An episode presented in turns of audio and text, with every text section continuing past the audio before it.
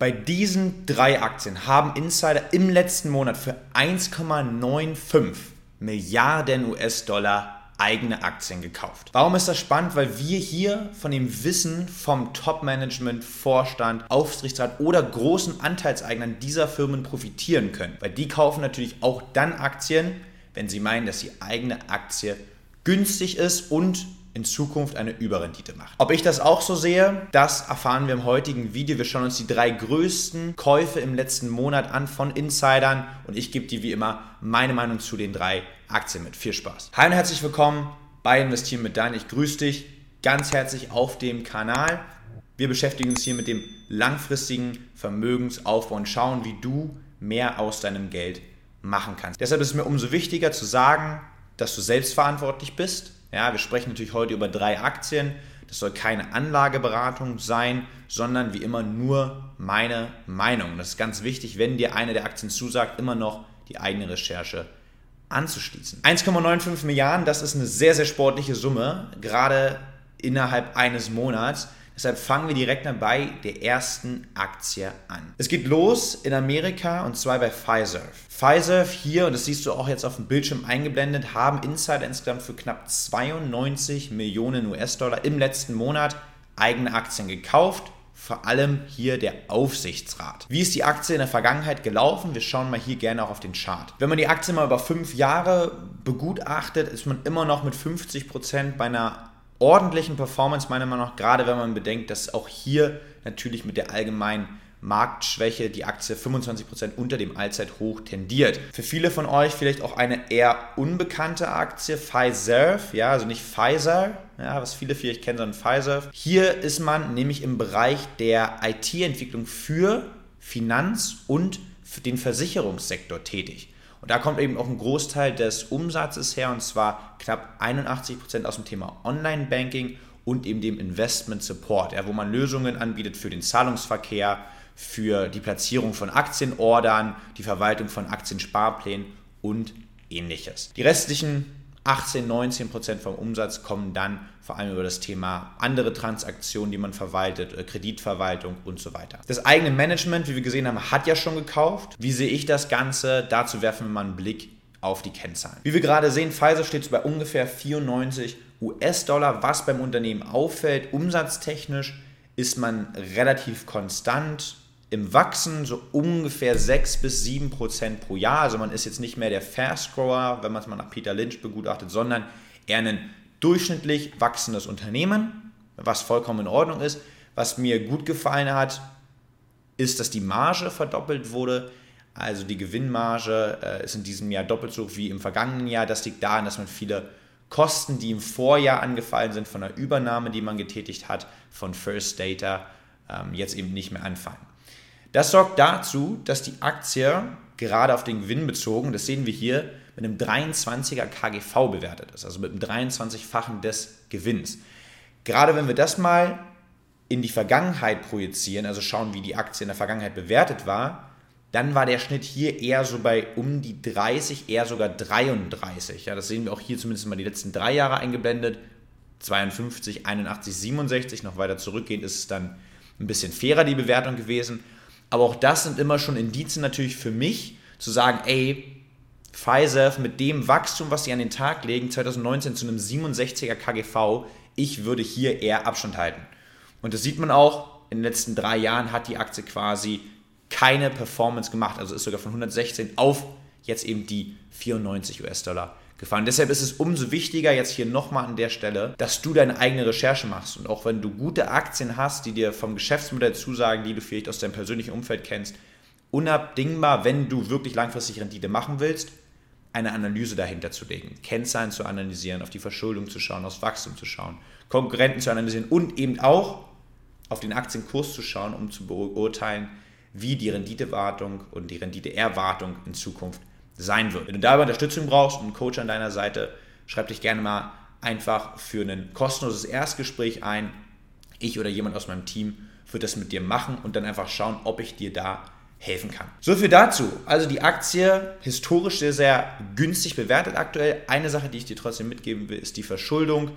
Die ist im Rahmen, also wir sehen auch hier, der Unternehmenswert ist über der Marktkapitalisierung und deshalb haben wir erstmal eine Nettoverschuldung, die liegt beim 2,5-fachen des EBITDAs, was vollkommen im Rahmen ist. Jetzt kommen wir von einer Aktie, wo 92 Millionen investiert worden sind in den letzten 30 Tagen, zu einer Aktie, wo 1,85 Milliarden US-Dollar investiert worden sind. Ihr seht es schon, Occidental Petroleum. Der Name sagt quasi auch, was die Aktie macht und viel, viel spannender ist vor allem, wer hier gekauft hat. Und zwar hat diese 1,8 Milliarden kein anderer als Warren Buffett investiert, also mit seiner Firma Berkshire Hathaway. Sie haben hier nochmal einen großen Stil Aktien eben von Occidental nachgekauft und sind jetzt der größte Anteilseigner mit eben 16 Prozent. Sehr, sehr schön für mich, der ja auch in Berkshire Hathaway investiert ist, ist, dass Warren Buffett mal wieder seinen Prinzipien treu bleibt. Was meine ich damit? Er hat mal gesagt, wenn es Gold regnet, dann solltest du einen Eimer vor die Tür stellen und eben nicht nur einen Fingerhut. Und genau das macht er. Was meint er mit, wenn es Gold regnet? Wenn wir eine Zeit haben wie aktuell, wo wir extrem hohe Energiepreise haben und die Kosten zur Förderung eigentlich gleich geblieben sind oder sogar sehr gering sind von eben Öl, dann haben wir unfassbar starke Cashflows, einen unfassbar hohen Gewinn bei Occidente und ähnlichen Energiefirmen. Deshalb macht Warren Buffett genau das, was er am liebsten hat, äh, Cashflow einkaufen. Er selber hat es als Once-in-a-Lifetime Opportunity bezeichnet, also als Chance, die einmal im Leben kommt oder nicht so häufig. Und deshalb sehr, sehr spannend hier dieser Kauf. Und die Aktie hier sehr, sehr gut gelaufen, auch im letzten Jahr 136 Prozent. Und hier wieder ganz wichtig, nur weil die Aktie sehr gut performt hat im letzten Jahr, ist sie nicht deshalb überbewertet, sondern wir müssen auch wieder hier auf die Zahlen einen Blick werfen. Gerade wieder am KGV mal kurz bemessen, 4,6, also mit einem 4,6-fachen des Gewinns ist das Unternehmen hier bewertet. Und das ist immer noch sehr, sehr günstig. Auch deshalb wird natürlich jetzt Warren Buffett nachkaufen. Und jetzt kommen wir von zwei amerikanischen Schwergewichten quasi zu noch einer deutschen Firma, die ich dir mitgebracht habe, wo auch Insider im letzten Monat ordentlich nachgekauft haben. Die Rede ist von folgendem Unternehmen. Und zwar wurde hier für ein deutsches Unternehmen tatsächlich äh, im relativ großen Stil eingekauft äh, vom eigenen Vorstand bei der deutschen Börse. Ja, hier insgesamt investiert 3,7 Millionen Euro im letzten Monat. Deutsche Börse, eine Firma, die wir, glaube ich, auf dem Kanal auch noch nicht besprochen haben. Deshalb nochmal ganz kurz der Abholer. Sie sind erstmal einer der größten Börsenplätze in Europa.